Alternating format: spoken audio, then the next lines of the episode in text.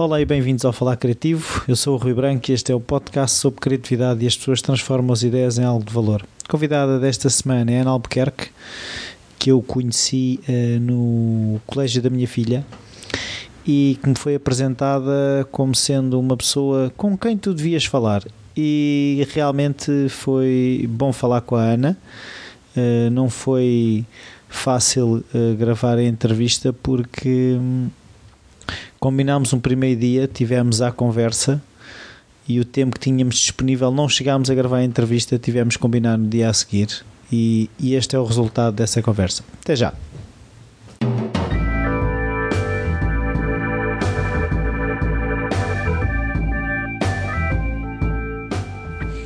Olá Ana, obrigado por esta oportunidade.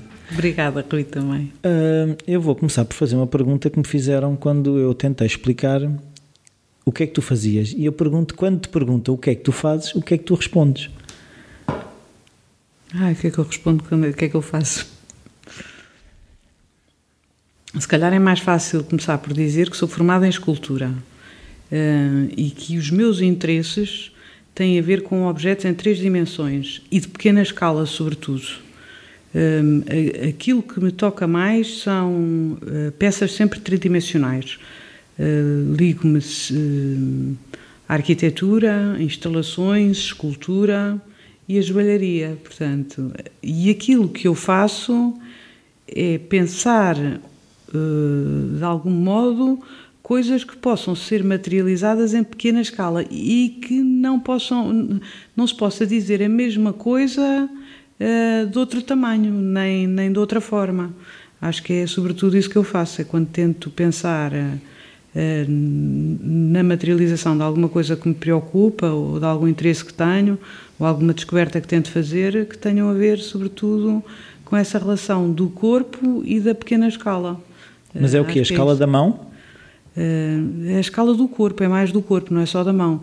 Muitas coisas cabem na palma da mão, mas hum, tem mais a ver com, com a relação do corpo, com, com uma relação estreita, uh, da dimensão do corpo com, com o exterior. Uh, por exemplo, interessam coisas como saber quanto é que mede o meu palmo, uh, até em termos práticos, que é para se quiserem comprar qualquer coisa, saber que tem 19 centímetros de palmo e que aquilo uh, dá um metro, mais ou menos, se forem 5 vezes. Interessa-me este tipo de saber, interessa-me perceber porque é que uma pessoa quando aprende a andar de bicicleta em pequena depois nunca mais esquece isso, parece que é o corpo que tem um saber que a cabeça não sabe. Isso interessa-me imenso e quando exploro esses objetos hum, pode ter alguma coisa mais racional, mas interessa muito isso, essa parte do tato e do deste sentido, não é? Então, quando tiraste escultura já tinhas essa, como é que eu dizer, essa ideia da escala do corpo? Ou Sim. quando escolheste escultura nunca Sim. pensaste em fazer aquelas coisas gigantescas, aqueles não. estátuas? Não, não, não, não, Eu gosto de coisas de escala pequena. E, e por exemplo, interessa-me perceber porque é que as formigas escolhem formigueiros que tenham a sua, a sua dimensão. Uh, ou porque é que porque é que nós fazemos as, uh, os animais têm todos a toca à sua dimensão, não é? É uma coisa que a mim me interessa. Perceber que para além do espaço, do nosso espaço, queremos um bocadinho mais, mas queremos aquilo aconchego à volta. É uma, é uma necessidade de controle sobre o, o meio que nos, nos envolve? Eu não sei se é controle, pelo menos é proteção, é mais... Uh, não sei o que é que é, não sei se é bem controlar. Uh, pode ser uma necessidade de proteção, eu, eu acho que é mais uma necessidade de comunicar numa zona que nos toca e um bocadinho além de nós. Uh, que é mais fácil do que zonas mais distantes, acho eu, não sei. Não sei se pode parecer um bocado estranho, mas é isso. Uh, então, e tu foi-te fácil escolher escultura uh, quando no teu crescimento nunca te passou pela cabeça tirar outro curso? Nunca houve aquela coisa do sim, isso escultura é muito bonito, mas tu vais viver do quê? Nunca surgiu esse. Ah, vais do viver do quê? Nunca passou pela cabeça. Isso nunca, nunca se me pôs em termos de trabalho, uh, nunca. Uh, nunca, nunca se me pôs a questão de vais viver do quê? E, uh, ou, ou, por outra, pôs a questão todos os dias, não é? De vais viver do quê? Mas eu acho que. Isso não condicionou a escolha do curso, foi isso? Não, isso não. Isso não, não, não condicionou a escolha do curso, nem condiciona a procura dos saberes. Uh, não, não me condiciona nada. Eu sinto mesmo que uma pessoa vai fazendo o seu percurso e, em termos de vivências, tenho a noção que temos que, para, para termos alguma retribuição, temos que ser útil aos outros. Uh, e essa terá que ser, muitas vezes, é uma retribuição económica direta, mas outras vezes é uma retribuição que não é económica e que também é capaz de ser tão importante como, como a económica. Não quer dizer que não estejamos sustentados no mundo de dinheiro e não se precise de dinheiro, mas muitas vezes surge uma troca até natural de pessoas que me entregam coisas e que me fazem coisas das quais eu não estou nada à espera. Obviamente que me preocupa o futuro e tento, e tento fazer coisas para ganhar dinheiro e para sobreviver, mas uh, é, acho que é também a confiar, vai-se a confiar. Isto está a acontecer para algum lado. Mas tu, quando escolheste o curso, o, o que é que tu imaginavas que, que ias fazer no fim do curso? O que é que tu vias a fazer? Não, não, faço ideia.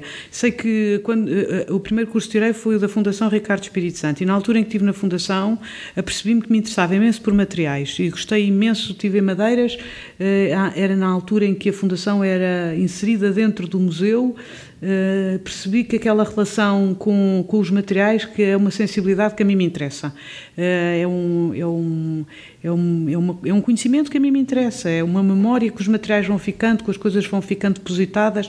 A mim interessa-me isso. Uh, tenho uma casa bastante antiga, uma casa de lavoura, que não é minha, que é da minha mãe, no Minho, no Alto Minho, e a escada tem a pedra gasta. E eu lembro-me que desde pequena aquilo me fascina. O facto da pedra estar gasta, sem perceber porquê. Parece que é aquilo que se chama a patina do tempo, não é? Há uma série de coisas que passam nos objetos e que nós não sabemos bem o que é. Só há relativamente pouco tempo é que me dei conta uh, que o que, eu, que me interessa naquelas escadas é o facto de ter passado a minha família toda por ali e cada um que foi passando foi gastando um bocadinho de nada ao degrau.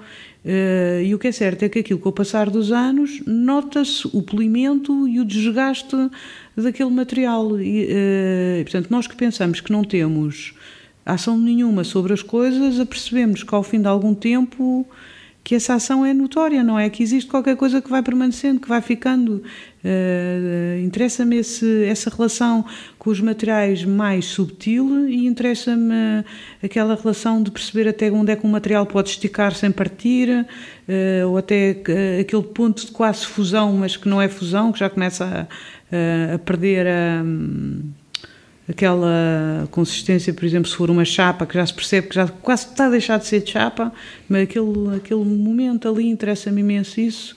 Uh, interessa-me sentir eh, quando se dá uma martelada sobre uma coisa qual é que é a energia que fica ali marcada uh, são coisas que me, que me fascinam e depois gosto de explorar uh, de uma maneira mais objetiva quando me aparece uma uma hipótese de uma solução para aquilo e que aquilo corresponda realmente a uma ideia, interessa-me essa parte sobre os materiais. Mas tu, quando, por exemplo, agarras num material que já tem uma determinada história, eh, eh, como é que tu agarras aquilo? Ou seja, queres eh, acrescentar à história? Tens algum, como é dizer, pode haver um certo pudor às vezes de mexer na história daquele material. Como é que, como é que qual é a tua relação com isso? Se for um objeto antigo que eu queira que eu queira uh, reutilizar, Sim Uh, eu acho que qualquer coisa que eu lhe faça, ele tem sempre a história inerente. Nem, nem que o desfaça todo, eu acho que aquilo tem sempre. A, a sua história fica lá. Não é. Há, há, coisas. Sinto mesmo até que os objetos, de alguma forma, são carregados com coisas que nós não sabemos.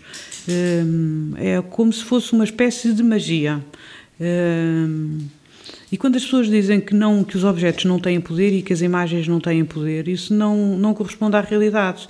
Eh, porque as coisas, eh, mesmo que não, que não se consiga ver e mesmo que não se tenha essa percepção, essa sensibilidade, eh, ninguém gosta de ver a mãe a ser queimada numa fotografia ou arrancarem os olhos de, de, uma fotografia onde esteja a mãe ou alguém que se goste, não é?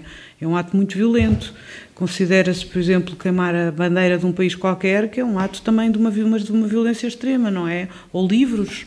Uh, portanto, nós todos temos a, a, a, materialidade e o que as coisas nos dizem passa muito mais uh, pelo pelo passa muito mais pelo, pelas coisas em si do que aquilo que, que nós nos apercebemos muitas vezes uh, o que os objetos nos dizem e o que os objetos contêm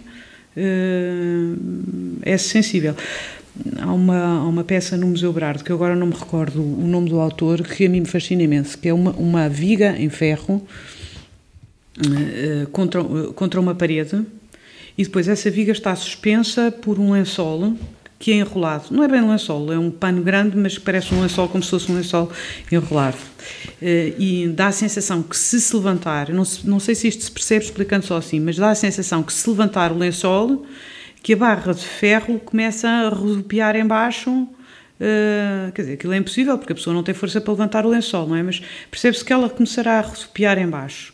Uh, e, e, a mim fascina-me essa tensão que se sente quando olho para aquilo. Uh, quando se olha para aquilo, percebe que se ao levantar o lençol, que aquilo começa a rodar, a rodar, a rodar. É uma energia em potência, é isso? Exato. E eu acho que, por exemplo, nós sentimos isso nos objetos e até sentimos aqueles objetos que às vezes, de um modo falsificado, têm uma coisa atada e que não está realmente atada, que está só a fingir que está atada. Portanto, não se, não se teve aquela força sobre o objeto Uh, portanto, e eu, eu, acho que a nossa relação com os objetos passa muito, por vezes, por uma sensibilidade que se vai apurando uh, e que nos vai fazendo escolher uh, um objeto em detrimento de outro.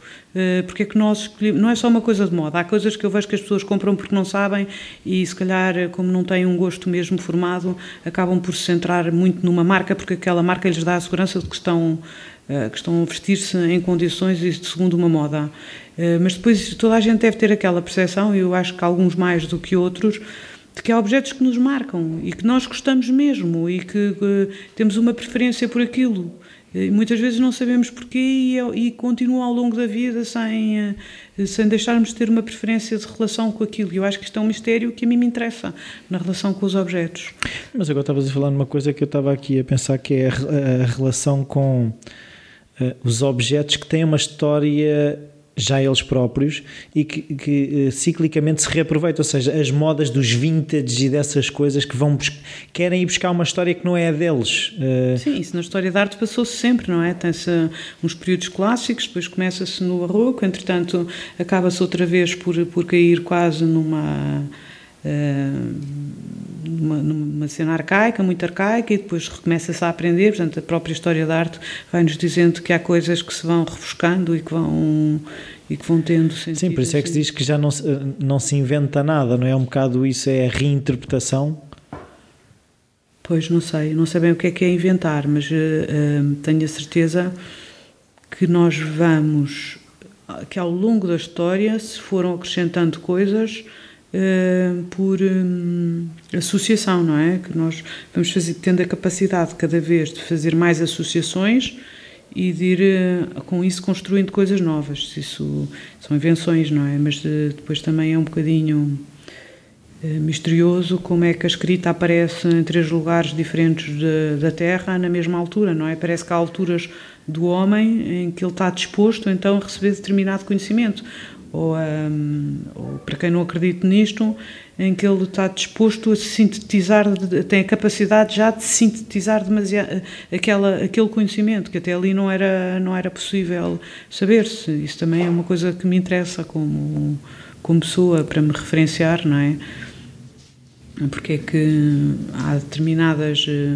Hoje em dia, haver determinadas descobertas. Uh, eh, em três ou quatro partes do mundo é uma coisa fácil de perceber, mas porque é que os homens pré-históricos que viviam em África usavam as mesmas conchinhas que os homens eh, aqui na Europa usavam para fazer colares isto é uma coisa da mesma espécie, é uma coisa que, que, que, me causa alguma estranheza, não é? Com tantas conchas na praia e tantos búzios, porque é que vão escolher exatamente os mesmos búzios para fazer as mesmas, os mesmos colares?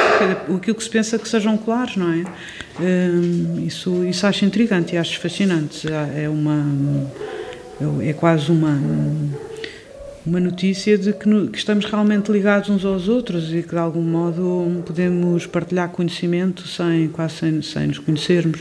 Eu agora queria perceber é de que forma é que isso se reflete no teu trabalho, ou seja, se achas que a, a joalharia e os materiais que usas se relacionam com esse, esse, teu entendimento dessas materializações até de, de quase cristalizações de momentos na história da humanidade, percebes o que é que eu estou a dizer?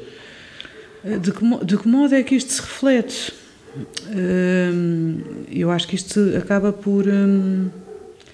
estas constatações têm muitas vezes a ver com coisas que aprendi através do trabalho da joalharia, não é?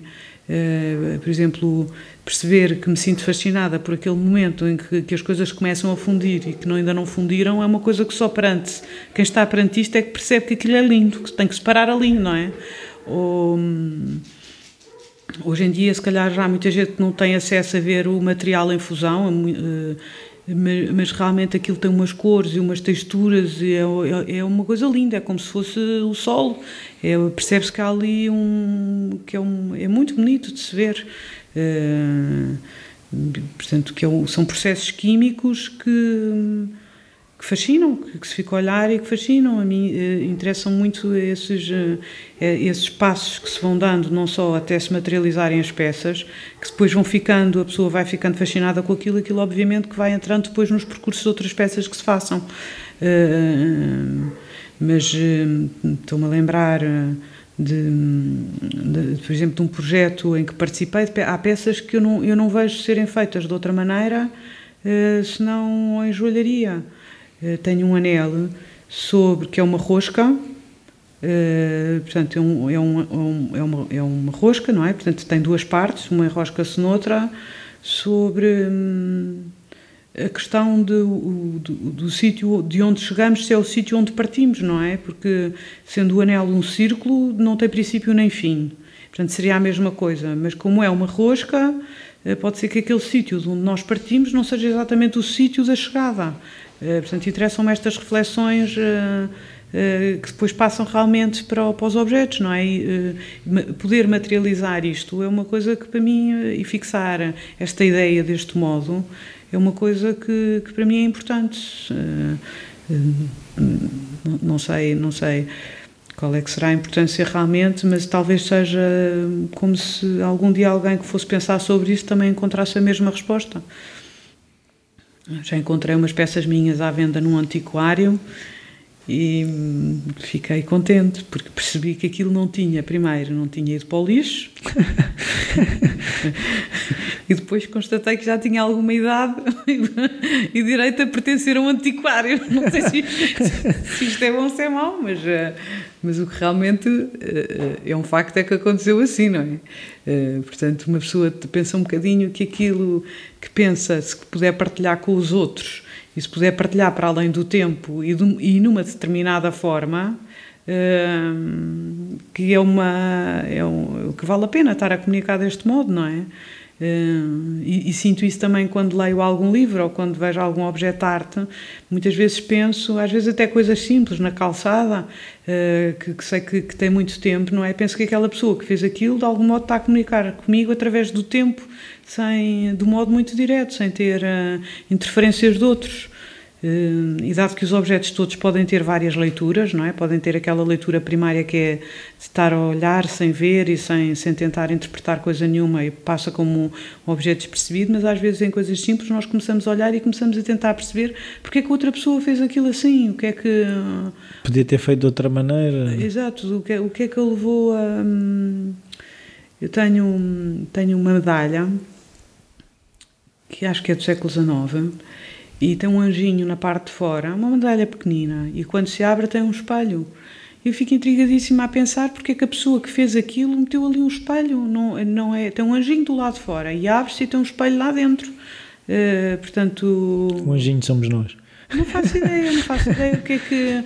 Mas acredito que quando fez aquilo lhe passou alguma coisa pela cabeça. Havia é? uma intencionalidade, não foi um acaso. Porque, porque se fosse só o anjinho não precisava de fazer uma medalha de abrir, não é? E aquilo também, o espelho é tão pequenino que não se chega a ver nada. Portanto, é uma.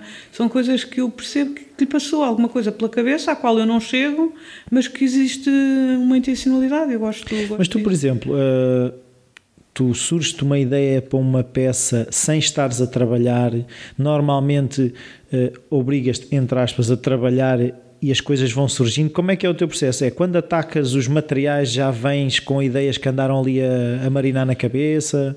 Uh, olha, não sei bem dizer, porque eu acho que há vários, há vários, há vários estímulos. Às vezes uh, são coisas mesmo para participar em exposições que têm um tema e têm uma coisa definida e, normalmente a partir daí a pessoa acaba por, por, por, ir fazer uma peça que vai ao encontro daquilo que nos estão a pedir, mas acaba sempre por conduzir aquilo que pensa sobre, a acrescentar aquilo que pensa sobre o que nos estão a pedir, não é? E muitas vezes até são coisas nas quais já se trabalhou e depois pensa-se isto afinal que me estão a pedir encaixa-se perfeitamente naquilo que eu já tinha pensado. Pode surgir assim. Pode surgir, por exemplo, quando alguém faz uma encomenda e diz eu pensei neste poema e é um poema que me persegue e eu, eu agora gostava de uh, que me fizessem uma peça qualquer que tivesse a ver com este poema. Uh, pode surgir, uh, por exemplo, duas pessoas que me dizem eu, eu queria estabelecer uma relação com não sei quem privilegiada, arranja-me uma peça que possa, de algum modo, certificar isso ou de algum modo simbolizar isso. E, e, e, o, que, o que é muito engraçado nestas situações é que muitas vezes eh, eh, eu tenho a sensação que vou ao encontro daquilo que a pessoa estava a pedir e a pensar e que ela própria não sabia o que era. O que também é um mistério, que também não, não se percebe muito Consegui bem. Consegui é? materializar uma intenção que não é tua. Quase isso, não? Pois, já me têm acontecido coisas, por exemplo, numa, numa, num pedido de uma aliança de casamento, que eu, eu tinha feito umas, eh, umas alianças que se encaixam umas nas outras e com, e com as impressões digitais e uma amiga disse-me: o, o anel que eu queria era um anel daqueles, mas aquele anel já é dela, ela é minha amiga, portanto eu não quero uma coisa igual. Eh, eu sei que nunca vais fazer uma coisa que me agrade tanto, mas é pá, tenta. E eu, eh, que andava já há imenso tempo com a ideia de, de fundir cabelo, disse, apresentei-lhe uma, uma, ideia que tinha pedaços de cabelo fundidos é, é, muito engraçado porque tudo o que seja matéria com 300 graus já desapareceu, não é? Já, já, não, já não tem hipótese nenhuma. Portanto, é uma intenção. Exatamente. Mas como o, ouro funde a uma temperatura muitíssimo mais alta, eh, eu pus o cabelo em cima de cera e ao fundir não sabia muito bem o que é que ia acontecer, porque aquele, aquele espaço eh, desaparecia, não é? Já tinha desaparecido antes de ser preenchido pelo, pelo ouro. Eh, mas o que é certo é que aquilo acabou por funcionar. E quando lhe apresentei a ideia, ela disse-me: é inacreditável porque eu apaixonei-me pelo meu marido por causa do cabelo e gosto tanto do cabelo que a primeira vez que ele cortou o cabelo eu fiquei com o cabelo. E portanto ela até me entregou o cabelo para eu fazer aquilo com o cabelo depois, do que depois foi marido. Portanto, e não, não fazia ideia nenhuma disto, não é? E Mas lá está. Aquilo... São coisas que, que, tu, que tu percebes que. Olha, deixa-me contar outro episódio que já aconteceu há imensos anos. Para aí em 1990, talvez de uma amiga que me pediu, eh, não queria um anel, queria uma, uma peça que se relacionasse com, com, o, com o namorado, depois acabou por ser marido, eh, e eram, eram uns pinos, porque ela não queria alianças nem nada disso, eram uns pinos, e cada pino tinha um ímã. Portanto, a minha ideia era óbvia, não era quando se encostassem que os, que os imãs se atraíam. Entretanto, eles começaram-se a dar os dois mal e, uh, Viraste os polos. Exatamente. E ela entregou-me aquilo porque aquilo se tinha solto e era para colar de novo. E eu, quando lhe voltei a entregar uh, uh, o pina, ia com, com, com, o polo virado ao contrário e, portanto, em vez de se atraírem, repeliram-se. E ela devolveu-me de novo. Então eu pedi-lhe os dois, que era para já não correr esse risco. Fiz tudo direitinho, meti os polos bem, tornei a entregá-los. E, e, passado uns tempos, ele perdeu, perdeu o pino uh, e acabaram mesmo por se separar. E portanto, eu, eu, pensei, ah, uh, depois disso, como na altura ainda não havia esta capacidade de registro de imagem, pedi-lhe para ela me emprestar aquele que era para eu pelo menos ter um registro daquilo que tinha feito e ela diz, dei a volta à casa toda não encontro aquilo. Portanto, desapareceram mesmo, portanto, a única, a única coisa que existe são registros de coisas desenhadas e umas fotografias muito, muito mal feitas, na altura sem luz nenhuma, sem interesse nenhum, eh, como registro desse trabalho. Eh, mas eu achei incrível o percurso que, a, objetos, que a relação são, e os objetos... os objetos têm, não é? é? São coisas que são as tais coincidências. Eu adoro palavras e uma delas é a coincidência, que é duas coisas a incidirem no mesmo lugar ao mesmo tempo. Uh... Mas tu, mas tu, mas tu uh, vais colecionando ideias uh, ou é acho sur... que não, acho que não, isso não vai surgindo muito dessa relação até com as pessoas que te pedem as peças ou com a premissa da exposição é uma coisa muito no momento, é isso? A premissa da exposição é, se pedem uma exposição normalmente de, entre um ano e dois que se tem para preparar a exposição, portanto a pessoa tem algum tempo para maturar ideias, para, para tentar perceber eh, exatamente o que é que quer fazer para aquele lugar, eh, quem é que são as pessoas que vão ver e o que é que quer dialogar. Portanto, mas quando, quando me pedem isso, normalmente a partir de um, de um tema ou, ou de uma intenção, eh, acabo gosto muito de coisas relacionadas com os direitos humanos gosto da, imenso da condição da mulher é uma coisa que a mim me interessa imenso na joalharia eh, porque eh, até determinada altura a joalharia era muito usada também pelos homens agora não. Mas a condição da mulher e o modo como as mulheres se relacionam do modo mais intimista que eu acho que tem a ver com, com o uso da joalharia e com uh, tenho umas peças que foram feitas para o Museu do Traje que se chamam decotes. eh, uma das, eh, uma das peças é, foi tirada de uma t-shirt, do, do recorte do decote de uma t-shirt, a outra é de uma camisola de malha e a terceira é de, uma, de, um, de um vestido dos anos 70. Uh, e nesse, quando estava a desenvolver esse trabalho, percebi-me que os decotes e o tamanho dos decotes têm imenso a ver com a liberdade das mulheres. Uh, portanto, é uma linha que separa o público do privado. Uh, uma quando, fronteira. Uma fronteira, exatamente, do íntimo e do, e do, do mais exposto, que varia conforme a liberdade da mulher. e as mulheres, de, o símbolo francês da igualdade, liberdade e fraternidade é uma mulher quase desnuda, não é? Com uma bandeira no ar. Uh, e depois podemos nos lembrar da época vitoriana em que tinham uns decotes nos vestidos maiores, mas que depois tinham umas, umas camisinhas que eram completamente chegadas ao pescoço, não é? Ou das burcas, uh, em que as mulheres que usam burcas normalmente estão privadas de poder votar, de poder uh, ter uma vida pública afirmada. Eh, portanto, a mim interessa-me essa, essa, essa, esta relação, não é? Com o corpo direta e com, e com, com outras ideias que eu acho que estão relacionadas com, com a joalharia que, e, que elas de algum, e que a joalharia de algum modo pode fazer uh, sobressair. Uh, ou como, por exemplo, no século XIX, as mulheres usavam as pulseiras de um modo simétrico, a fazer de punhos. Ou, Uh, Interessa-me essa relação uh, que pode ser de um modo mais relacional, racional, explícita sobre determinado assunto. Mas depois também me interessa a relação de que uma, uma peça de joalharia, por ter alguma diferenciação, possa reverter em favor da identidade de uma pessoa mais criativa.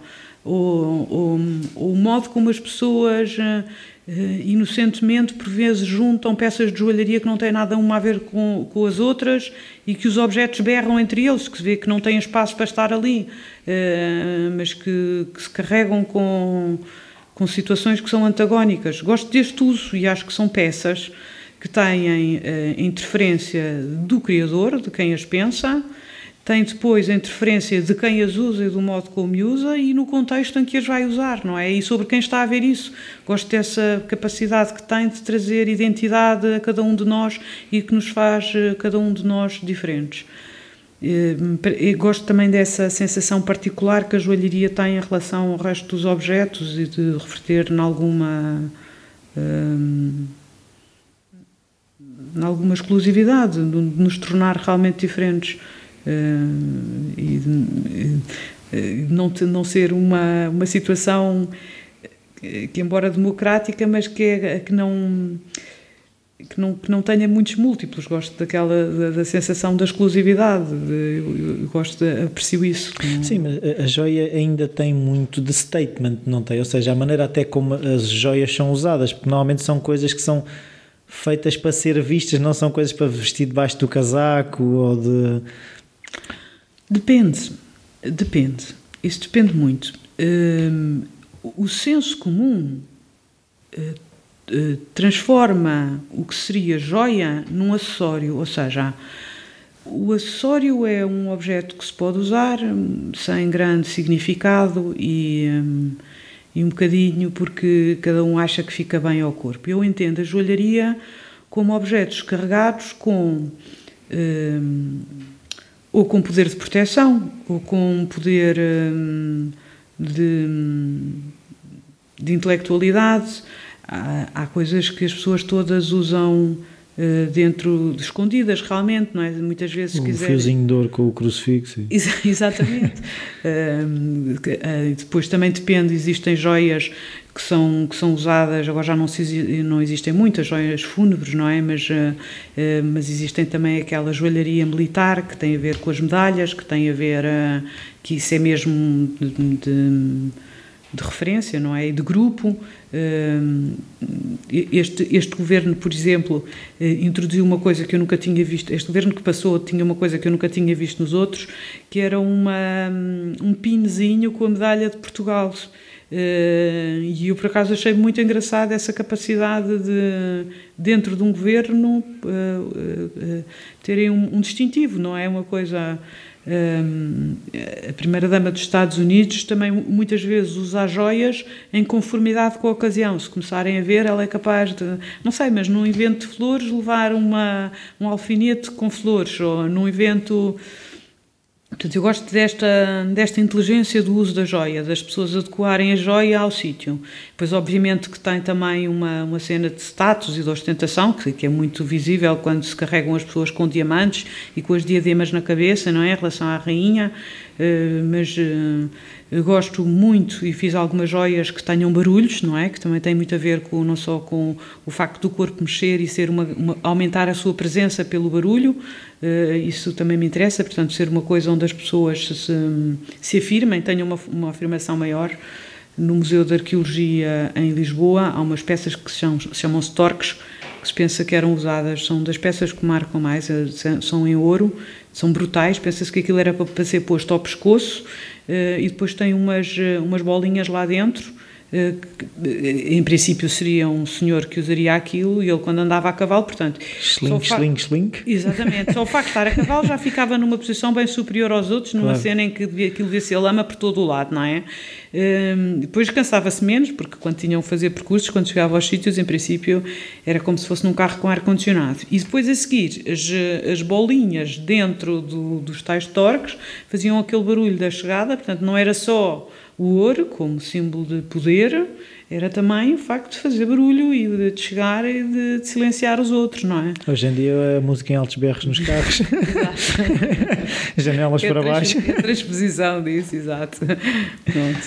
Um, Interessa-me isso, estas. Um, não sei. Então, e, e uh, por exemplo, uh, do que eu vi no site havia muito uso do ouro. Um, existe realmente essa nobreza no material? O que é que, o que, é que te leva a usar uh, o ouro? O que é que me leva a usar o ouro? Olha, primeiro é um material que desde a pré-história que é usado. É, é impressionante como é um material que é escolhido uh, para, para adornos desde, desde tempos remotos, não é? Depois, o ouro permite um trabalho, tem, tem um brilho e uma, uma densidade que não há mais nenhum material que tenha. Depois permite trabalhar de um modo muito, muito fininho, até aquelas experiências da filigrana, que são, que são experiências em que se percebe uh, que se pode esticar, esticar, esticar, esticar quase até ao fio de cabelo. Exa exatamente, sem partir, é impressionante. Uh, basta ir enrolando, aquecendo e depois pode ir esticando porque estica-se a frio, depois começa a endurecer outra vez, começa-se a sentir que está a endurecer, dá-se outra vez calor, portanto chama-se este processo de recozer e, e, e pode-se ir sempre até, até um limite inacreditável. Um, tem, esta, tem esta capacidade muito acima dos outros. Eu tenho a impressão que até o material em que isto acontece mais uh, toma o nome de dúctil, não é? é um, Sim. Pronto. Um, tem esta tem esta esta característica que a mim me interessa. A densidade também o peso também eu acho que é uma coisa que é muito importante quando nós temos um objeto qualquer sentir realmente o seu peso. Uh, que no chumbo também se sente isso. Uh, depois tem uma uma relação privilegiada com o corpo. Eu já trabalhei em ferro e gosto imenso de ferro Mas o que é certo é que o ferro é uma porcaria, com o tempo começa a ficar cheio de ferrugem, eh, tem uma relação com a pele terrível, suja a roupa toda. Portanto, não é, não, vejo que não é uma, uma coisa boa. O, o ouro com o corpo eh, relaciona-se bem. Eh. Depois, tem outra coisa que a mim me interessa, é que é, é, é muito caro, Portanto, só vale a pena fazer se for uma coisa que uma pessoa tenha mesmo interesse. Se tu Hum, se for uma coisa que possa ser feita noutro material, hum, tu com facilidade consegues fazer aquilo, produzir aquilo e ficar com aquilo como palicho, não é? Se, se for feito em ouro, o, o, esforço económico que aquilo implica é porque é uma coisa que tu queres mesmo fazer. Tem que, tem que valer a pena. Tem que valer a pena e isso a mim interessa-me. E depois, eu acho que hum, tem esta situação de já de, de subjugar os outros, que é mesmo que já tenho tido situações de experiência onde se usa o ouro e só porque se é ouro eh, as pessoas vergam-se todas um bocado. Fiz um trabalho quando estava na faculdade sobre o ouro e o lixo, em que era obrigatório entregar no, um, o trabalho em fotocópias às pessoas. E eu, numa folha de ouro, dividi a folha de ouro, uh, folha de ouro mesmo, eh, em vários pedacinhos e comprei só o, o, que os outros todos gastaram em fotocópias. Portanto, e meti aquele pedacinho de ouro, que era uma coisa ínfima, a cada um, dentro do envelope. Portanto, quase valia mais dinheiro o envelope do que aquilo que lá estava dentro. Portanto, e ao passar aquilo para cada um dos meus colegas, eu passei-lhes um problema para a mão, porque ninguém sabia o que é que ia fazer com aquilo, porque ninguém queria pôr aquilo no lixo, não é? Uh... Não era nada, mas também não era nada. Exatamente. Portanto, eh, eu gosto desta, desta, deste preconceito que nós temos, uh, que nos faz uh, ter a noção de que um material é realmente muito valioso, quando ele muitas vezes nem sequer tem o valor que, que, que, que se lhe está a atribuir, não é? Depois tem características simbólicas que vão sendo renovadas ao longo do tempo, sobre a eternidade, sobre o um, sobre a sua capacidade de ser eh, resistente ao tempo, de que de algum modo conf, confrontam-nos e podem-nos hum, contrariar na nossa fragilidade, não é? Na nossa efemeridade, no nosso nas bolas de sabão, não é? No... Sim, há muita tradição das joias de família, não é? Que tipo, joias começaram em, há cinco ou seis gerações atrás. E, e, as, pessoas, as pessoas vão, vão morrendo e as joias continuam. Pronto, essa história a mim também me interessa, o facto das pessoas guardarem e irem passando os objetos é uma... É quase um testemunho, não é? É quase passar a família sob a forma daquele objeto, não é? Exato. E, de não se deitar no lixo. Eu acho que se tratássemos tudo que consumimos como se trata o ouro, uh, todos os princípios de reutilização, de, de contenção no, no uso. Uh, o respeito pelos materiais. O respeito pelas coisas todas, Sim. não é? E pelos materiais, claro. Uh, se, se, nós fizéssemos esta aprendizagem através do ouro, não se não se não se não via Sim, mas a sociedade hoje em dia é um bocadinho a antítese disso, é o descartável, é usar e deitar fora. Eh, de que forma é quase que a joalharia ainda tem espaço? Ou seja, é este, é este contraponto, é este equilíbrio, por exemplo, do ouro. Eh, é uma, é uma sociedade que vai no, no sentido completamente oposto.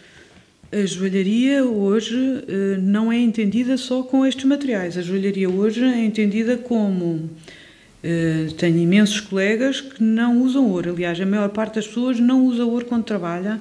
Eu já fiz coisas com materiais que também não têm a ver com materiais ditos nobres, não é? Porque os materiais não são nobres nem deixam de ser, são aquilo que nós. Uh, a nobreza que lhe pomos. Exatamente. uh, mas. Um, portanto, não, existem peças de joalharia contemporâneas muito boas, de muito boa qualidade e não estão relacionadas com o material. E, portanto, Mas são materiais eu, também com essa capacidade de perdurar? Não, existem até experiências de, de joalharia contemporânea que são coisas completamente efêmeras e que não deixam de, não deixam de ter valor, não é? Pode não ser valor, eh, se derreter, podem não, não, não, não, não ter eh, o valor do ouro, mas eh, não deixam de ter o mesmo valor intrínseco. E hoje em dia o, o, valor das coisas muitas vezes não está no material, está é na mão de obra, não é? Uhum. Portanto, está é no tempo uh, que se demora a fazer, no tempo que se demora uh, a pensar como é que se vai fazer, se, se a joalharia se, se juntasse esse tempo, uh, se calhar as coisas teriam um preço muito mais elevado do que têm, mas realmente tem depois essa esse outro lado que se, que se por acaso derreter, que vale alguma coisa. não vai tudo para o lixo. Claro. Eu gosto de não ir para o lixo. Não ir para o lixo é bom. É, o facto de se, de se reutilizar. Eh, trabalhei numa oficina durante muito tempo em que hum, os, os fatos macacos dos, dos empregados, e penso que, que, isso é uma coisa hum, geral nas oficinas todas, pelo menos nas tradicionais, porque agora grande parte das coisas já é feita à máquina, eh, em que os, os fatos dos, dos funcionários eram postos eh, numa máquina de lavar com uma com uma, um filtro, filtro uh, que recuperava o, o, pó de ouro uh, que, que, ficava, não é? E, Enquanto se for malhas de ferro já... Pois, as malhas de ferro não têm, não têm essa reutilização. E um, neste, nestes sítios onde se trabalha em ouro, tudo o que se puder cortar, corta-se com chapa, não é? Com, com tesoura. Uh, aquilo que já só se pode serrar, serra-se e, e depois no fim lixa-se e só no, o limite mesmo é que se tem polimento. Isto porque uh, há muito menos desperdício. Quando se faz um corte com uma tesoura, depois a seguir se serrar os pedaços que ficam são maiores, portanto a tal limalha é mais fácil de reaproveitar. Só depois passando ali, mas que, portanto, tentar não só em termos de tempo eh, e tem, tem, economiza-se tempo, mas também em termos de depois de reutilização do material, inclusive é queimam-se as lixas no fim, não é? Eh, portanto, arde o papel. Escapa menos ouro. Sim, escapa menos ouro e o, o, facto de no fim até as lixas são queimadas, que é para se reaproveitar o, o que fica na que lixa. Fica na lixa. Eh, eu acho que isto é uma coisa fascinante, não é? É uma, é uma capacidade de recuperação do, dos restos Uh, muito. Isso é quase um, um, uma ecologia suprema, não é assim? Exatamente, coisa... exatamente. Uh, não será na, na, na, procura do ouro, não é? Na extração do ouro, apesar de que neste momento existe ouro verde também. Que ouro é, verde? Ouro verde é, o, é, é ouro que é extraído sem o uso de, de, Eu penso que é um mercúrio, que são metais pesados que se usam normalmente para recolher o ouro. Uh, são, são, é, um, é um ouro que é considerado não só eh, em termos ecológicos que não, portanto, não perturba a natureza ao, ao ser retirado, uhum. como as pessoas que o, que o recolhem estão, estão, estão sujeitas a regras de, de direitos humanos e de trabalho que muitas vezes não há nesses países, não é? Onde, onde tem estes minerais mais, eh, Sim. mais caros, tipo como os diamantes e tudo, que não têm... Há uma coisa que eu queria perceber era um, o lado técnico da joalharia, ou seja, tu eh, na tua formação tiveste que começar a aprender eh, eh, os, as temperaturas de fusão, como é que se trabalha os materiais e, e agora o que eu queria perceber é de que, lado, de que forma é que a técnica condiciona o teu processo criativo, ou seja, se a técnica às vezes limita determinada intenção e se tens que repensar para chegar ao mesmo sítio, usar outra técnica, de que forma é que isso... Bom, eu não tenho interesse Uh, não sinto necessidade nenhuma de ser eu a executar as coisas. Nenhuma.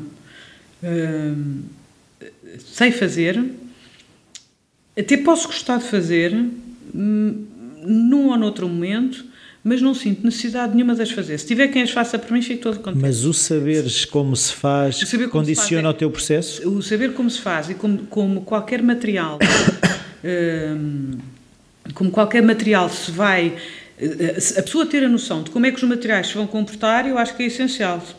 Eh, porque senão não se consegue projetar para aquele material. Aliás, qualquer, qualquer coisa que se queira fazer tem que se perceber eh, como é que aquilo vai funcionar a seguir, senão não se vai conseguir, eh, não se vai conseguir fazer, não é?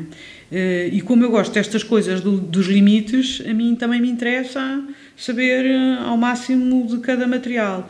Mas uma coisa é estar a fazer experiências que depois não são, não são aproveitadas, Outra coisa é depois ter o objeto final, porque eu acho que os objetos finais depois têm que estar. Eu gosto de coisas muito depuradas e limpas, detesto coisas que estejam assim quase bem feitas. Não quase bem feitas. Não suporto isso. Uh, e, o podia ter sido bom? Como? Quase o podia ter sido bom. Para a próxima fica melhor. Isso a mim põe-me profundamente. És perfeccionista, é isso? Não sei se sou perfeccionista, isso não sei se sou.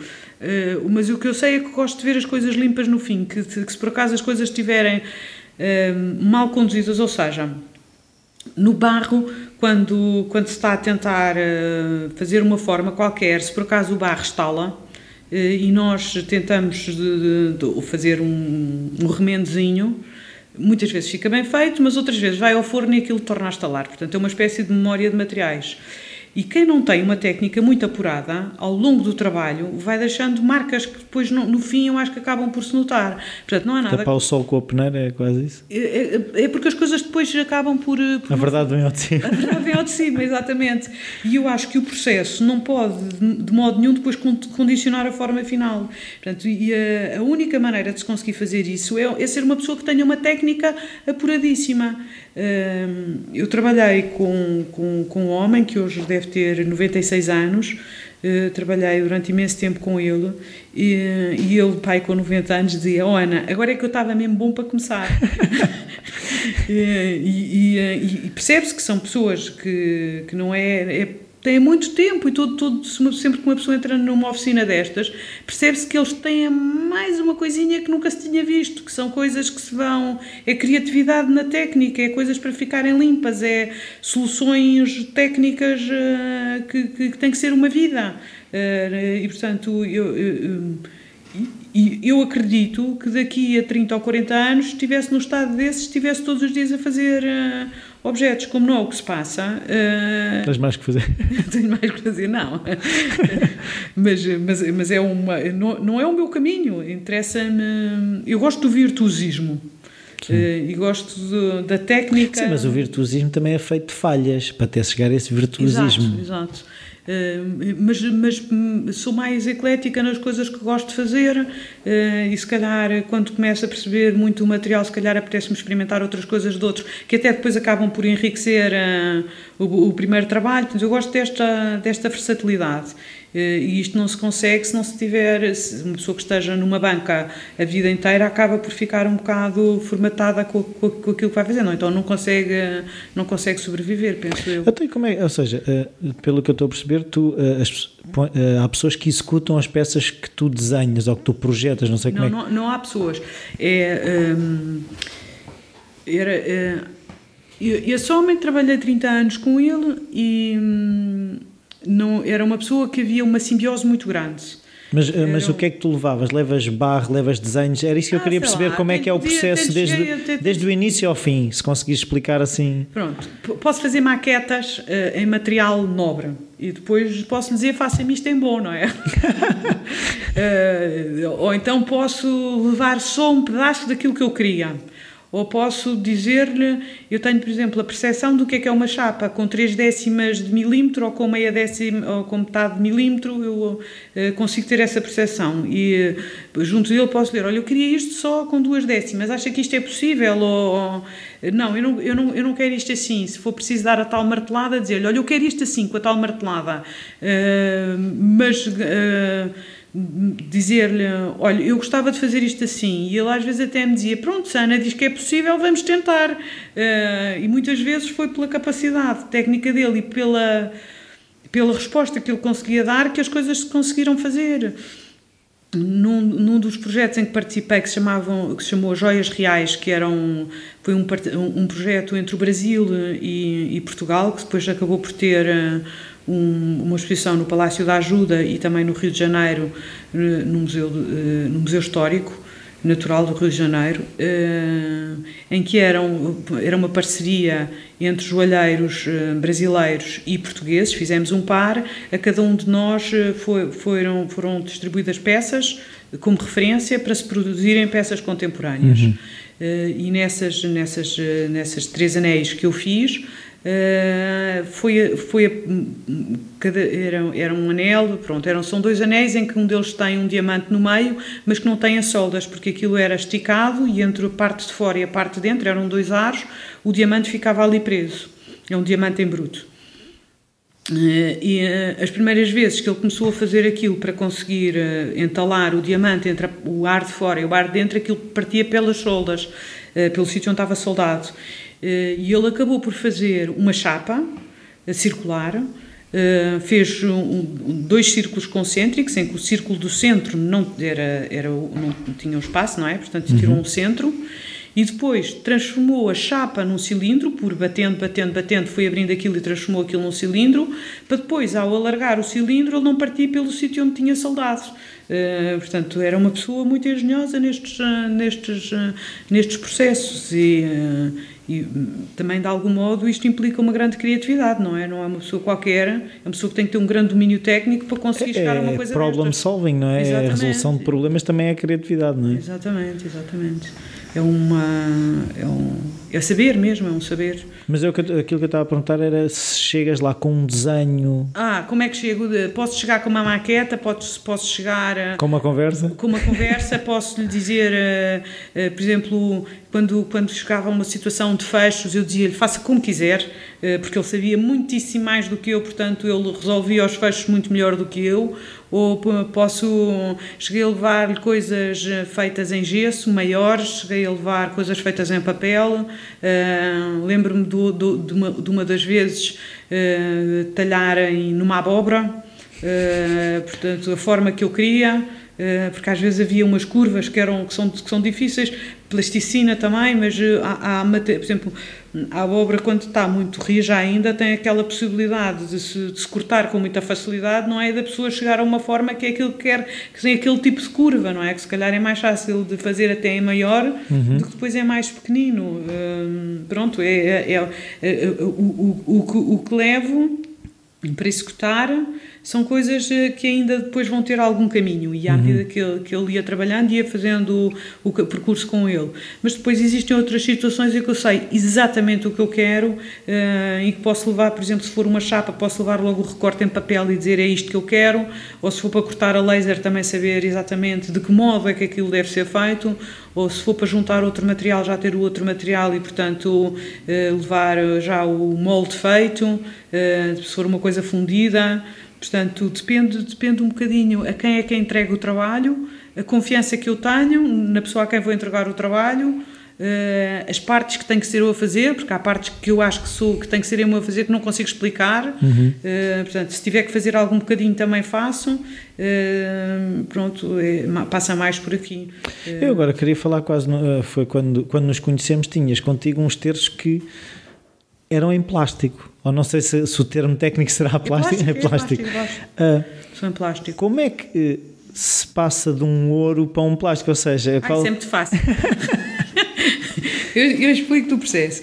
Quando, quando esteve cá o, o Papa, uh, pediram do, do santuário um terço em ouro uh, para oferecer ao Papa, em ouro ou prata. E, eu apresentei-lhes o projeto em prata, para ser feito em prata. Na altura eles acabaram por optar por outra solução e, e isto ficava realmente muito caro. Eh, mas gostaram imenso da ideia e disseram, perguntaram e insistiram. Não consegue fazer isto mais barato? Exatamente, para os peregrinos. E eu, na altura, disse: Ah, isso só se for em plástico. Um material que eu nunca tinha pensado trabalhar, que as únicas. Mas quando disseste isto, vias mesmo aquilo a ser em plástico? Ou foi daquele género? Ah, isto só se for em plástico? Não foi com desprezo, mas foi mais barato, mais barato, talvez em plástico, mas não. Ou em ar. Não, não, não, não me apercebi, não me, não, não me tinha apercebido bem do que na situação em que me ia envolver, porque depois trabalhar para plástico realmente não tem nada a ver uh, com, com, com, estes materiais em que eu estava habituada a trabalhar. Uh, portanto, o processo todo de, de, de, de fabrico e de concepção e de reprodução e, de, e os problemas que se põem. Entretanto, o santuário também pediram que, exigiram que fosse feito numa fábrica em Portugal e que tivesse as condições também ecológicas e de direitos humanos eh, que, que, normalmente não têm, os objetos em plástico, portanto aquilo foi tudo produzido em Portugal. Eh, se fosse na China, acho que ainda seria pior, porque então o diálogo ainda era mais difícil. Mas para mim foi uma experiência eh, nova, completamente nova, e, e, e, gostei, foi, foi uma experiência que eu gostei imenso. Mas imenso. eu também gostava que contasse um bocadinho a história do terço, porque na altura explicaste-me um bocado que é. como é que foi chegar àquilo, a intenção. As formas. Uh, o, a, portanto, o terço é um objeto que, que, é, um, é um terço do rosário, que o rosário é três vezes mais, não é? Uh, e, e, é um objeto que hum, ajuda a rezar. Uh, nós hoje perdemos um bocadinho esta noção do tato e do, do ritual da oração um, que, que, quase da lenga-lenga, não é? Do, que, que, tem forçosamente um papel calmante, não é? Porque a pessoa vai passando continhas com a mão. Um, eu acho que as pessoas que fazem tricô devem sentir um bocadinho a mesma coisa, não é? Eh, que vão, vão fazendo malha a malha, portanto, tem aquela situação de ser muito rotineira e muito cadenciada e com um ritmo muito certo que nos acalma e depois juntar a isso uma, uma lenga-lenga que nos vai ocupando o cérebro de uma determinada maneira, também com eh, também nos obriga ali a um ciclo que também de certeza que também é relaxante. Sim, entramos em frequências cerebrais diferentes. E penso que sim. Sim.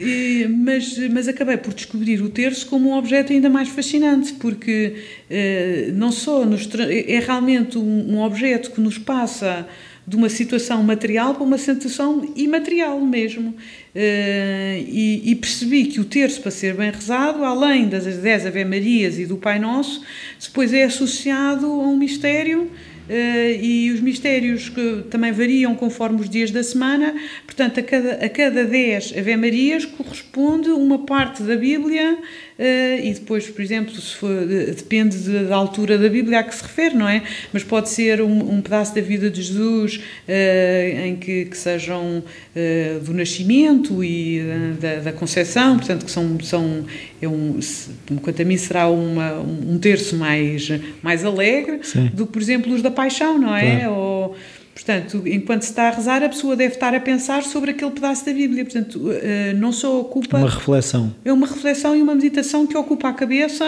em vários níveis, não é? Só, primeiro, com o sentido do tato, depois com o sentido de uma lenga-lenga, porque se vai repetindo com palavras, e para aqueles que já não, que já não têm que estar a dar grande atenção às palavras, porque já sabem aquilo realmente É uma decora, música. É uma música que lhes serve para depois refletirem sobre uma. Para entrar quase num determinado estado, não é? Eu penso que sim. Portanto, achei, achei uh, fiquei, fiquei a compreender uh, o terço como um objeto mesmo, se calhar, importante e que nós estamos uh, a deixar na nossa sociedade ter este, este tipo de objetos que, ao, qual se deveria dedicar mais tempo, não é? Pronto. E depois, a parte das Ave-Marias é, é decalcada de um tronco da azinheira, eh, porque a Nossa Senhora apareceu sobre uma azinheira e, um, e a parte do Pai Nosso são, a conta do Pai Nosso são uh, uh, decalques de umas passas de uvas uh, e a uva está relacionada com Mas que é, pegaste numa uva e... De uma passa de uva Sim. e tirei um molde. Isto nos, nos primeiros... Um, nos, nos primeiros um, nos primeiros terços que fiz em prata para o tal primeiro terço depois neste processo de, de, de feitura em plástico uh, é passado é lido por computador e depois aquilo é passado milagrosamente para um, é um entendimento que eu não Se tenho. Se é Fátima, mesmo. faz sentido que seja milagrosamente. Exatamente. para, um, para uma peça em três dimensões, uh, que aparece também feita lá, não sei como. Portanto, são, são processos que eu não domino, não é? Portanto, para mim era muito difícil, foi muito difícil estar a olhar para umas imagens uh, vectoriais ou com linhas no computador e ter a certeza de que era exatamente aquilo que eu queria, que eu queria que fosse sair. Tiveste que acreditar. Porque tive que acreditar muito e rezar fé. muito e rezar muito para é, que fé no plástico. eu queria, exatamente. E, e, mesmo as correções que se tem que fazer eh, para que depois não, que os moldes quando se separam não fique aquela linha exterior que quando as entradas do, do, do material depois uh, não, se, não se sintam nas mãos enquanto se está a passar as continhas portanto são tudo coisas que em plástico normalmente não, não são processos aos quais não ligam e que em relação a um terço tinha que ter alguma atenção não é? E, e então acompanhaste muito do, do, como é dizer, do processo de fabrico, foi isso? Ah, sim, Numa sim. primeira fase? Sim isso, isso tudo o que faço é o, o fabrico, não, não há hipótese, não é? A pessoa quando está a fazer alguma coisa uh, tem, que, tem, que, tem que ir acompanhando. Ou seja, é quase criar o filho até sair de casa, não Ai, é? Sim, isso, isso tem que ser. não é só até tirar a carta, não é? Não, não, não, não. Isso tem que ser, até, tem que ser mesmo até ao fim, até ter a certeza que é aquilo onde se vai, que a pessoa se reconhece naquilo que está a ser feito, não é? Eh, porque eh, então nestes processos se, se, aquilo que se está a dizer muita vez, muitas vezes o, o simbolismo Não, não, não. Tu, tu, estás a explicar uma coisa e, e, o outro está a perceber perfeitamente o que tu estás a dizer, mas na realidade as palavras coincidem, mas o que está a dizer são duas coisas O entendimento, não é? É, o entendimento e o objeto são duas coisas diferentes e ambas, ambos os discursos são válidos. Portanto, não, não existe.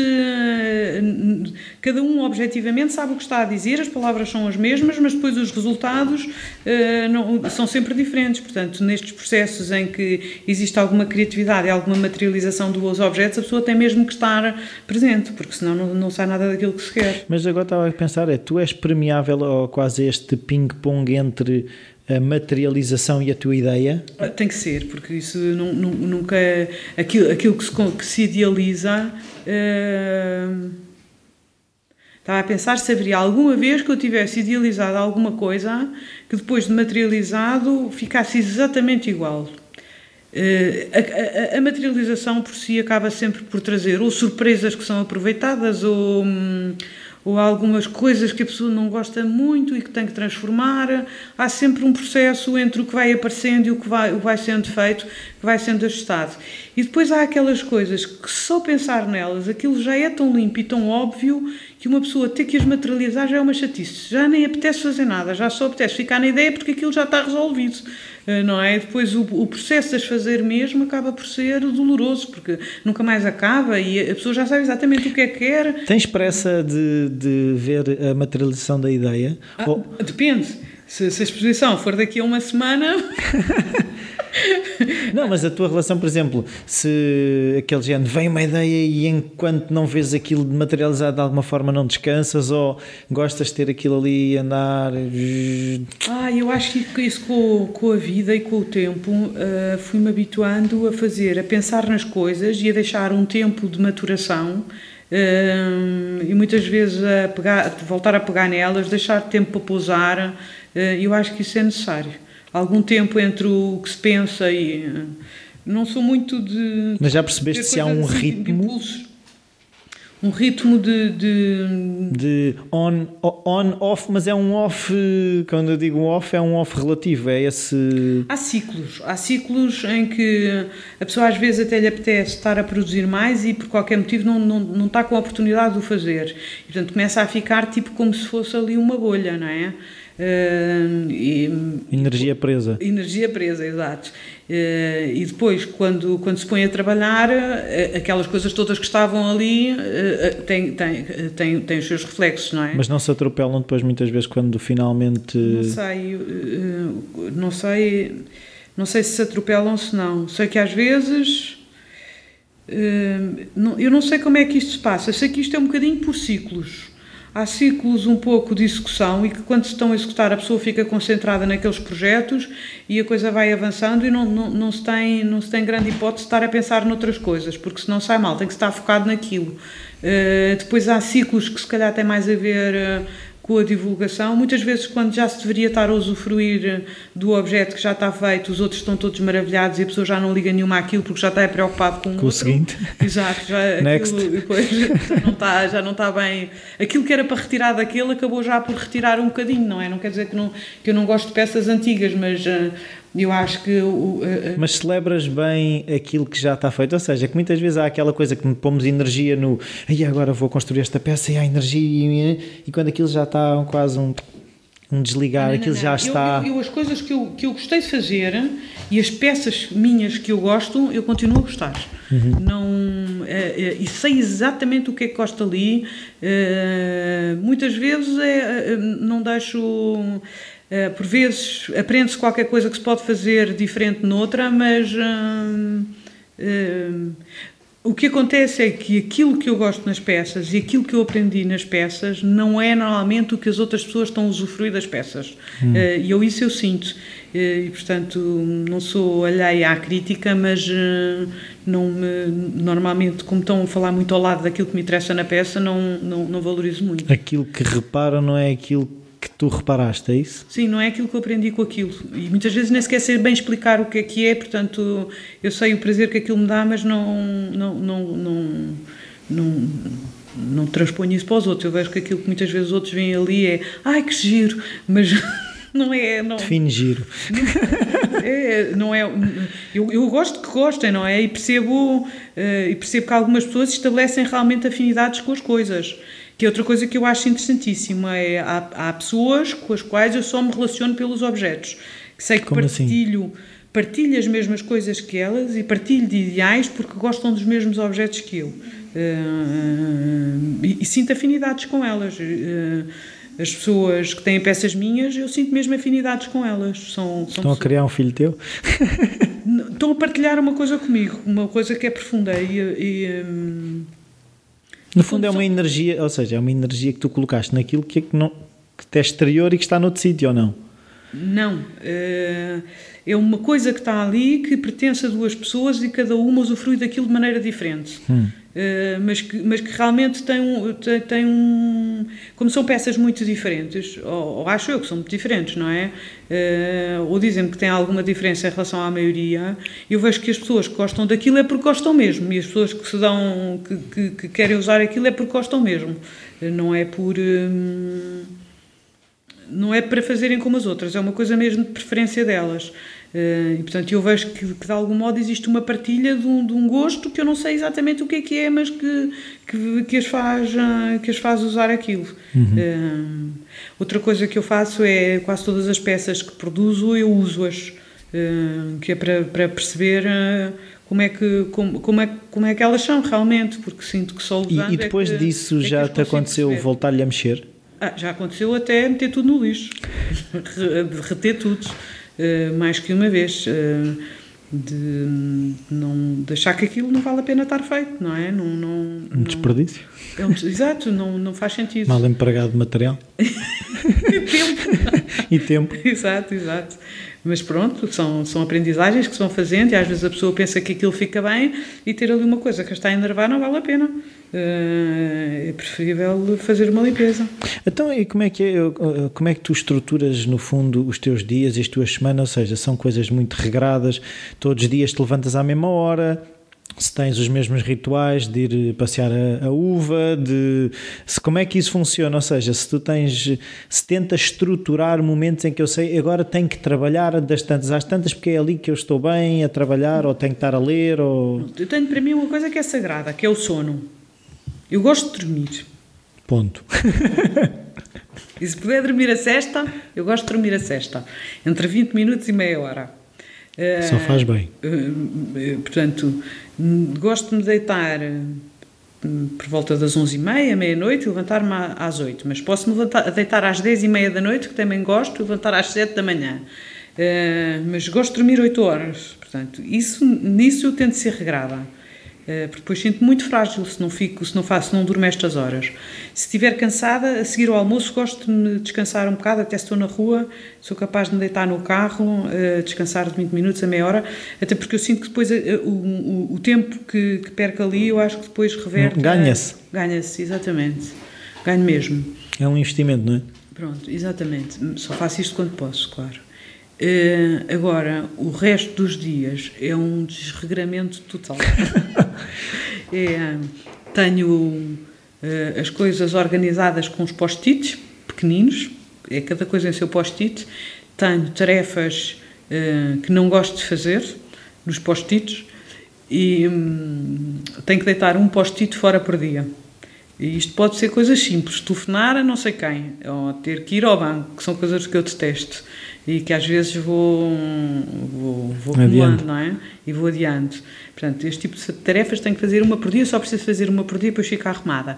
E depois tenho projetos que estão nos post-its maiores hum, e tenho, tenho obrigações diárias que cumpro e, só que também oscilam, depois o resto dos dias vai oscilando um bocado. Agora sei que ao fim da semana eh, eu tenho que ter, aquele, tenho que ter aqueles, tenho que, ter, tenho que cumprir prazos, então, uhum. obrigo-me a cumprir determinados prazos, porque senão, eh, se a pessoa tem alguns projetos e depois vai, vai saltando esses prazos, uh, acaba por. Uh, Uns atropelar os outros? Não, não, acaba por não conseguir fazer nada. Uhum. Portanto, tem que se pôr limites nas coisas e tem que se fazer alguns compromissos ou com os outros ou connosco próprios. Portanto, tem que se arranjar uma maneira de, de balizar o tempo, porque se não fazemos isso, uh, não. E, e, e, criar algum stress. Se eu não fizer isto até não sei quando não, já, já não vou conseguir fazer. Hum, portanto, trabalho um bocadinho assim. Mas Agora, és tu que defines sei... esses limites? Sim, sim. Muitas vezes sou eu que defino esses limites, outras vezes comprometo-me com outros, que é para ter a certeza que esses, esses, uh, esses limites ficam de, definidos, uh, estipulo prazos para as coisas. Uh, o, que, o que pode acontecer é, às vezes, esses prazos podem ser alargados mas, eh, mas tenho na agenda, tenho que até não sei quanto tenho que fazer isto para conseguir daqui a seis meses ter isto e daqui a um ano uh, ter isto feito. Isso faço. Uh, tenho alguns projetos, tenho sempre seis ou, seis, seis ou sete coisas onde trabalho e sei e defino prazos para cada uma delas e sei, sei o que é que me vai interessante fazer, umas vezes até conforme o dinheiro, umas vezes vou avançando umas coisas, outras vezes vou avançando noutras. Nisso sinto que tenho disciplina, mas depois não tenho disciplina em relação ao dia, que é posso começar a, a, pensar que vou fazer A, B e C e depois começo a trabalhar e aquilo começa a resultar bem e sou capaz de me esquecer e estar o dia todo a fazer aquilo até que me surja outra tarefa que seja impreterível ou, uh, ou sou capaz de pensar amanhã vou fazer isto e depois por outra razão qualquer alterar e não quer dizer que o dia não seja produtivo. Uh, mas, mas então o que é que tu consideras um dia produtivo? Ou seja, quando é que tu, quais são os dias em que tu chegas ao fim do dia Valeu a pena? Ui, há muitos. tá a maioria é assim. Ah, pronto. A maioria, a maioria dos dias eu sinto que chego ao fim do dia que deitei o post-it fora, o pequenino, o amarelinho, e que, e que cumpri uma série de coisas, e, mas uh, uh, para mim um dia ser produtivo tem que ser produtivo em termos de trabalho, tem que ser produtivo em termos humanos, Uh, às vezes gastronómicos não tanto, mas, mas tenho coisas que gosto imenso de fazer. Uh, também obrigo-me a desenhar, desenho cerca de 10 horas por semana. Uh, portanto, há, há, tarefas pelas quais. Isso é, um, é, mesmo uma questão de treino? Ou seja, como há quem. Ah, eu faço 10 horas de desporto, tu, tu, tu desenhas 10 horas por semana, é isso? Pois, eu também faço desporto, eu acho que é mais ou menos a mesma coisa, que é uma pessoa começar a sentir que já não está a fazer aquilo há muito tempo e depois começa a dormir mal. Uh, tenho, tenho ritual, Mas sentes que tanto tenho ciclos por, por semana, tenho coisas que, que faço todas as semanas, que sei que tenho que fazer todas as semanas e que se não faço das 10 ao meio-dia, tenho que fazer ah, das 2 às 4 e que se por acaso não fiz ah, ali, no dia seguinte, imperativamente, tenho que fazer aquilo. Não posso, não posso deixar de passar. Uh... Mas é isso, o teu equilíbrio passa por esse desporto, por esse desenho, é isso? Sim, passa pelos grupos com quem me dou. Ah, tem a ver com as pessoas e não só com as atividades, é isso? Sim, normalmente tenho atividades que envolvem outras pessoas. Uh, e, portanto, uh, e, e, e, quando, quando essas atividades, quando vou ter, se por exemplo, estou a desenhar, não é? Eu sei exatamente o que é que eu quero do desenho. O desenho não me interessa nada para mostrar, pelo menos por enquanto, mas uh, eu sei o que é que eu quero com o meu desenho. e o que é que é?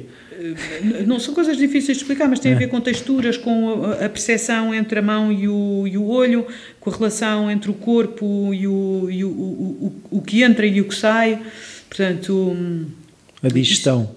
Eh, eh, chego ao fim dos desenhos e vejo o que me interessou neste, neste desenho era este bocadinho. Se eu conseguisse fazer em folhas grandes isto que está aqui neste bocadinho, era o que me interessava do desenho. Portanto, é, é este o meu percurso. E depois isto tem a ver com texturas, tem a ver com, com a linha, com, tem a ver com, com o desenho, não é? Com, com a linguagem do desenho. Hum, pronto, se desenho com outros quando, quando, quando sai dali, normalmente fico com uma percepção aguçada e apetece-me ir ver outras coisas relacionadas com o desenho que me falharam naquela altura. Portanto, antes de voltar a desenhar, eu sei o que é que quero fazer uh, de estudo com o desenho para quando voltar a desenhar e pegar no desenho já saber que, que me está a faltar aquilo. Uhum. Uh, portanto, quando voltar a desenhar, se não fiz aquilo, vou sentir a falta. Uh, não sei, é como, por exemplo, numas contas de matemática. Alguém que se ponha a fazer a conta de matemática e sabe que para voltar a fazer a conta outra vez, outra fórmula qualquer que precisou de estudar ali a tabuada. Se não estou a tabuada, quando se põe a fazer a fórmula, já sabe que não vale a pena porque não estou a tabuada, portanto fica-lhe a faltar aquilo. Pode estar com os outros a fazer a fórmula, mas depois aqui sabe que tem que ir estudar a, tabuada. Portanto, eu, eu, eu, sinto um bocadinho isso nos compromissos que vou fazendo com os outros e, com, e comigo e com aquilo que vai saindo, é um bocadinho isso que que, e tens necessidade, por exemplo, de ver outras obras, seja pesquisar, seja em sites, ir a museus, cultivar esse lado da arte? Não sei, não sei, não sei se isso é para produzir, porque eu não sei, não sei se isso será para produzir. Eu acho que isso é mais para usufruir. Uh, gosto imenso de espetáculos de música, dança contemporânea. Gosto, um, gosto também de. Mas isso não funciona como estímulo? Uh, funciona como estímulo, funciona como sossego para a cabeça, funciona como como é uma forma de enriquecimento e de entrega. Gosto de, de gosto do que se sente, do que, do que se percepciona, daquela entrega, daquela relação com a coisa que nos, que, que, nos sai do dia a dia, não, não sei bem dizer. E há outras que não é bem sair do dia a dia. Quanto mais se vêem ou quanto mais se ouvem, mais nos apetece. Hum, hum, é como na leitura, há alturas em que a pessoa lê mais, outras que lê menos, mas eh, sente-se ali que é uma. aquele tempo que se dedica àquilo é uma, é uma coisa que às vezes persiste no tempo e depois tem alguns reflexos naquilo que se faz, claro que tem. Mas lês bastante? Ou... Uh, não leio bastante, há pessoas que leem muitíssimo mais do que eu. Não, não... Mas lês todos os dias, por exemplo? Uh, depende, agora, agora não estou a ler todos os dias, mas há alturas em que leio todos os dias, sim. Se, se estiver uh, muito entusiasmada com o que estou a ler, sou capaz de ler de, seguido bastante tempo, especialmente nas férias. Uh, e, e, gosto de ler coisas, de ter, ter para ler duas ou três coisas diferentes conforme o estado alma. E vais lendo ao mesmo tempo, é isso? Sim. Sim. Se for tipo. Há coisas que gosto de contos, gosto de coisas assim que são até rápidas de ler. Uh, alguns livros mais extensos, que podem ter uma história mais mundana uh, ou até mais fantástica, mas depois gosto de ler coisas mais relacionadas com religião Gosto de ler, eh, que, sei lá, quando me está a apetecer ler essas coisas, se calhar não me está a apetecer. Eh, gosto de artigos também, eh, às vezes de jornal ou de revistas. Uhum. basicamente é isso. Às vezes leio coisas sobre exposições ou sobre algum autor que me interessa. Ou... Uma coisa que eu agora, para começar a fechar, eu queria saber um livro que tenha sido importante para ti ou três, até três livros que tenham sido importantes para ti na tua vida. Três livros? Uh, gosto imenso das, das seis propostas para o próximo milénio do Italo Calvino. Um, sei lá, tanta coisa assim de coisas que tenha lido que me tenham marcado, deixa-me lá ver. Este sei que é um livro que me marca e que vejo. Já agora porquê? Vezes. E já o releste ou foi ah, uma coisa? É, é, é, é sempre. Hum, Gosto muito do Gabriel Garcia Marques também, de várias coisas que, que ele escreveu. Gosto hum, de partes da Bíblia que acho que são altamente marcantes. Gosto, hum, hum, sei lá, pontualmente há uma série de livros que depois acabam por, por me ir marcando. Mas revisitas livros? Ou Sim. quando lês está lido? Não, há livros que quando se lê nem deviam ficar na prateleira, porque devia passar para os outros que nós vamos pensar que vamos tornar a ler aquilo e nunca mais vê aquilo, só ocupa, só ocupa espaço. E que é uma chatice. E acumular ácaros. Exatamente. E depois não se tornam a ler e a pessoa fica sem saber o que é que há de fazer com aquilo, também não tem coragem para dar. Pronto, mas esses livros devíamos passá-los. Mas depois, esses, esses das seis propostas para o próximo milénio, uh, não são seis, na realidade são cinco, porque ele morreu antes de escrever a sexta.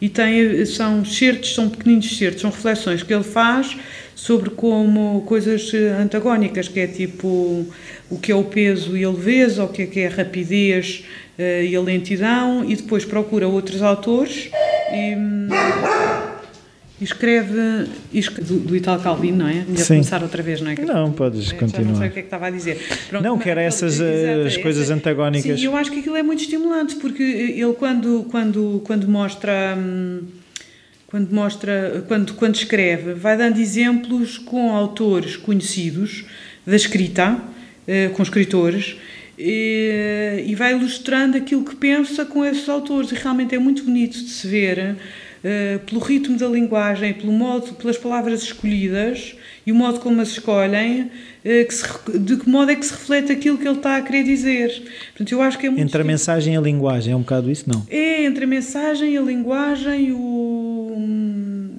eh, e o ritmo até com que as palavras aparecem é, é, é muito engraçado porque, porque é uma, uma tu, tu lês e vais percebendo realmente o que ele quer dizer. Portanto, e essa transposição pode-se fazer para a vida, para o, uh, são, são coisas nas quais não se pensa correntemente, mas que se pode transportar, uh, que até em termos criativos é muito, um, é muito rico. Sim, a criatividade vive muito dessas tensões entre opostos, não é? Exato, exato. Portanto, é um, é um livro que, que revejo muitas vezes. Uh, da Bíblia também há imensas coisas que me interessam, imensas, imensas coisas, sobretudo do Antigo Testamento, que são muito uh, condutoras e são muito ricas em termos de linguagem e em termos. é muito bonito. E depois há outros autores em que vou lendo às vezes só por partes, bocadinhos, ou... E não és daquelas pessoas que sentem a obrigação de, de terminar livros?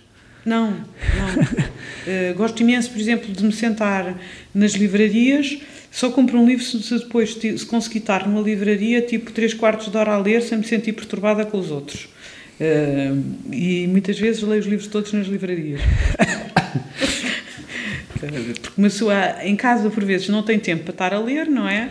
Enquanto estiver ali na livraria, aquilo está quentinho, vai lendo, ou porque está à espera de alguém, depois fica-se mais um bocadinho e claro. acaba por se ler tudo, ou volta-se no outro dia e lê-se o resto. Isso faço. Uh, pronto. E, e, depois gosto desses contos curtinhos também, uhum. uh, que normalmente gosto muito de contos fantásticos e. Hum, basicamente é isso. Muito obrigado, Ana. Gostei imenso. Lá, lá, vais agora ter que deitar um post-it fora, já está fora. Não, este não estava no post-it. No post-it são coisas muito básicas. Muito obrigado. Até à próxima. Adeus. Deus. Obrigado.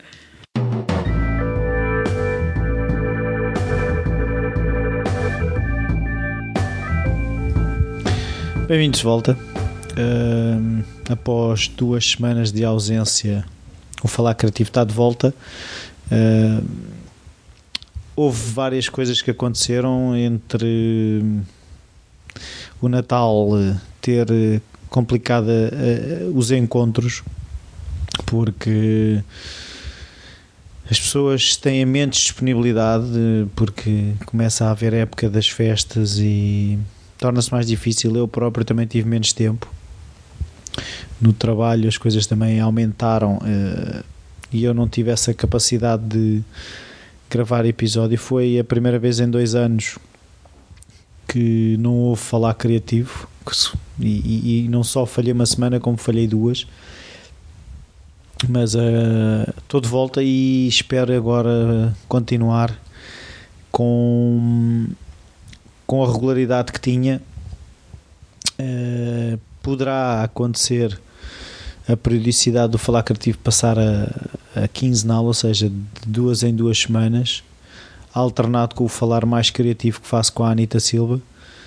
Uh, numa semana publico um, noutra semana publico outro, porque está a ser muito complicado para mim uh, gerir não só o gravar das entrevistas, mas uh, uma coisa que é um, estar a consultar e-mails para marcar entrevistas, de gerir eh, calendários, eh, combinar no dia tal, a hora tal, uh, conseguir encaixar os meus horários restritos, porque lá está, como trabalho full time, falar criativo. Uh, tem, men tem menos, ou seja, tenho menos disponibilidade para falar criativo e estava-me a ressentir tanto eu uh, fisicamente como uh, até a minha vida familiar e provavelmente isso é, que vai, é isso que vai acontecer. Vou começar a alternar o falar criativo com o falar mais criativo, uh, mantendo uma periodicidade semanal de um episódio, sendo um do falar criativo ou do falar mais criativo. Estou-me a repetir um bocado, mas é isso. Espero que tenham tido um, um bom Natal. espero que a vossa vida não tenha complicado eh, só por causa das festas. E, e é isso, é agradecer às pessoas que continuem desse lado. Espero que continuem.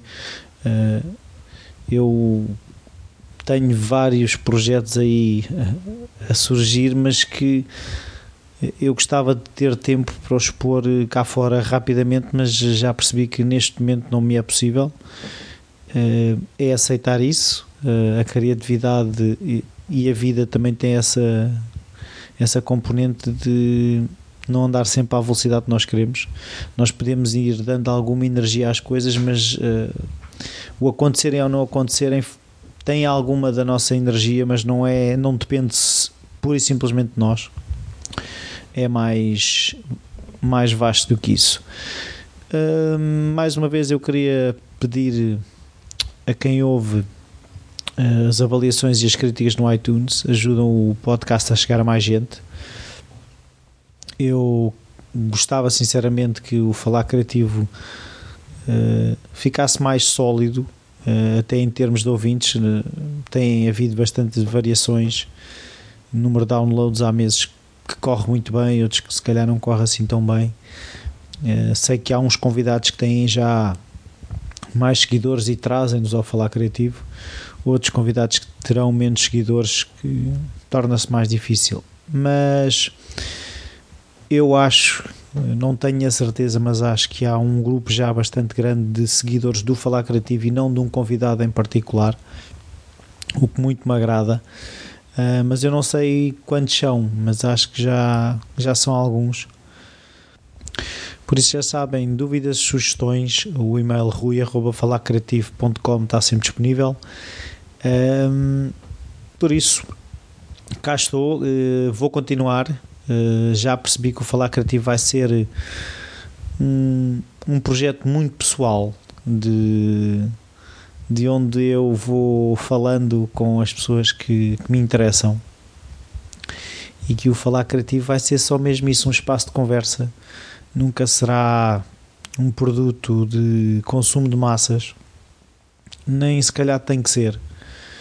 E, e pronto, é só isso. Muito obrigado e até para a semana.